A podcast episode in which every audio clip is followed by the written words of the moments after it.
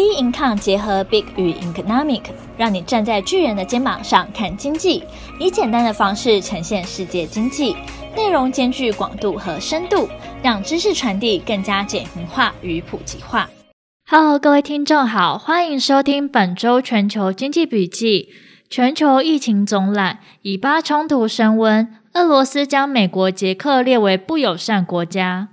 全球疫情大不同。自美国总统拜登上任后，宣布广设疫苗接种据点的新策略，联邦政府力拼今年七月四日前达成七十趴美国人至少打完一剂疫苗的新目标。为此，美国各州、自治区和医疗保健单位尝试透过电话劝说、挨家挨户拜访，或在工作场所、教堂设临时接种站，鼓励民众施打疫苗。据美国疾病管制局 CDC 统计，美国十八岁以上人口超过五十八 percent 至少打过第一剂新冠疫苗，且确诊数持续下降，以促使美国朝回归疫情前的正常生活迈进。同时，五月十号，美国食品药物管理局 FDA 批准辉瑞疫苗扩大紧急使用授权，列十二到十五岁青少年为施打对象。由于美国疫苗接种速度有放缓迹象，此举可望接种率再往上推升。纽约、纽泽西、明尼苏达、德拉瓦宾州等州陆续在五月解除大部分经济限制。从五月七号纽约市地铁搭乘人数两百二十万来看，已创去年三月中来单日新高。全美机场于五月九号搭机人数逾一百七十万，也是疫情爆发以来最多。美国经济呢，渴望全面重启。反观亚洲，近期野火烧不完，疫情急剧升温。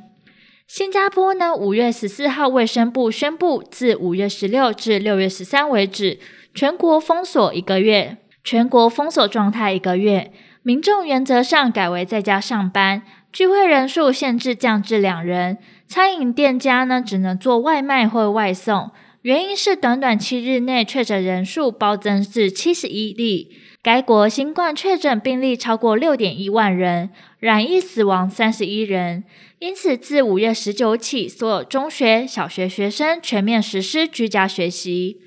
日本五月十四日，政府宣布将北海道、冈山与广岛纳入紧急事态范围，从五月十六日生效，一直到五月三十一日为止。除了原本的东京、京都、大阪、兵库、福冈和爱知外，新增北海道、冈山与广岛，使得严格封锁区域扩大至九都道府县。依据日本政府厚生劳动省表示，日本四十七个都道府县中有近半数的二十二都道府县，最近一周新增确诊病例已达到第四阶段的爆炸性感染扩大。显示现正持续的第四波疫情依旧未见趋缓。目前疫情严峻的大阪府死亡病例激增，即占全境三分之一的十五例死亡病例。日本疫情近日恶化，医疗体系呢承受极大压力，加上疫苗接种速度缓慢，全国施打比例仅三 percent，迫使该国政府不得不延长紧急状态期限，并扩大实施地区。就在第四波疫情持续侵袭下，越来越多声音要求停办东京奥运。原预定东京奥运于七月二十三日开幕，距今只剩下两个多月。五月十四日，日本首相菅义伟记者会上说，在彻底做好防疫对策的情况下，仍有可能实现一场保护国民生命与健康、安心且安全的冬奥大会。但感染控制科教授却建议，要安全举办的话，只能进行首都圈封城，要展现效果，只有现在封城。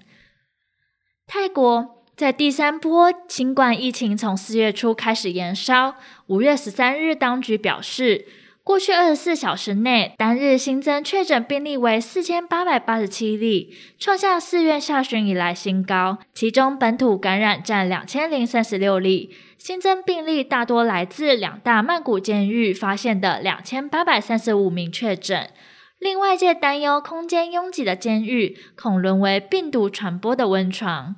泰国过去一年来成功防堵病毒扩散，但近日防疫出现破口，曼谷两间监狱近三千名犯人爆出群聚感染事件，包含遭关押的多名反政府领袖在内。泰国的目标是在今年底之前，为六千六百万人口中的五千万人接种新冠疫苗。曼谷卫生官员的目标是在两个月内为七成曼谷居民约五百万人接种，但泰国民众质疑新冠疫苗的效用。因此，截至五月十日止，仅一百六十万人注册疫苗接种。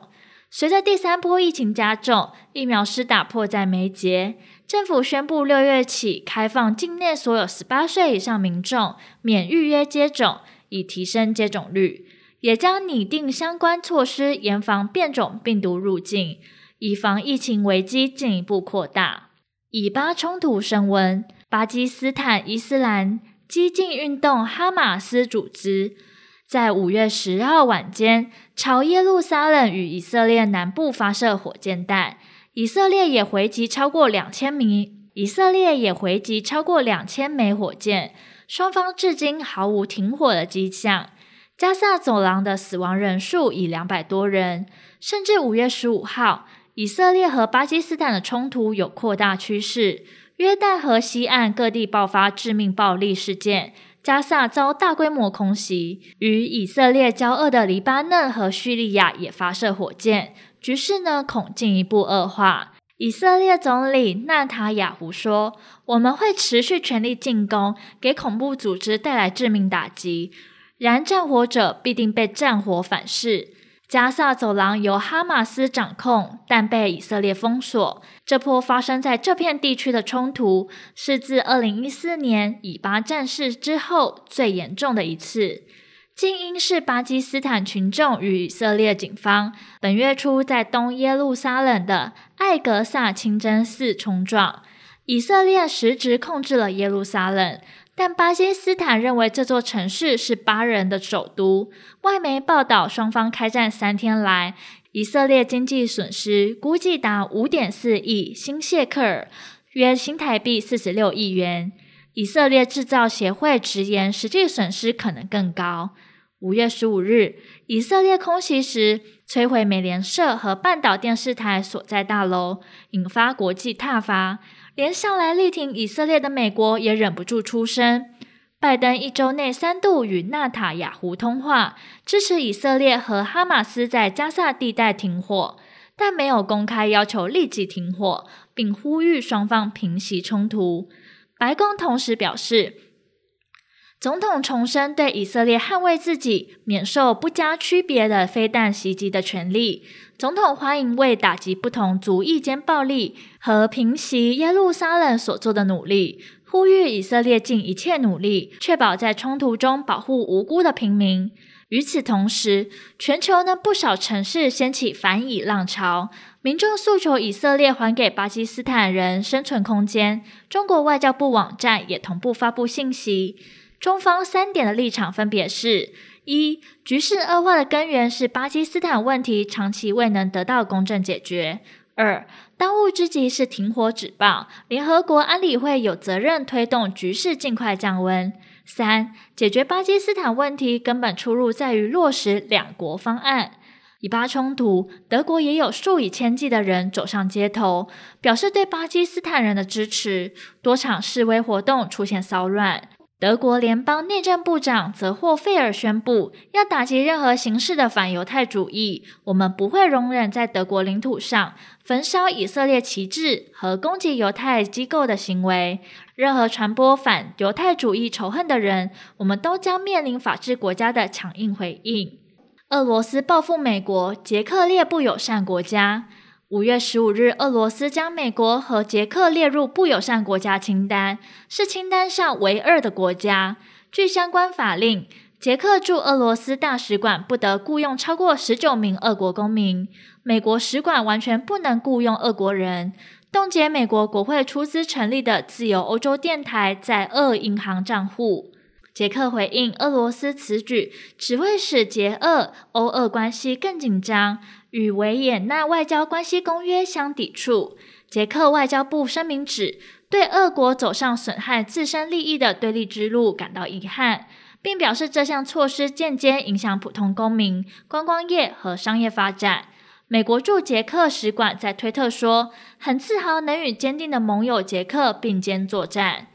自美国总统拜登一月就任后，美俄关系就大幅恶化。拜登在回复外交问题时表明，俄罗斯是敌人，中国是竞争对手，对俄国保持相当程度的敌意，将俄国总统普丁称为刽子手，导致俄国召回驻美大使。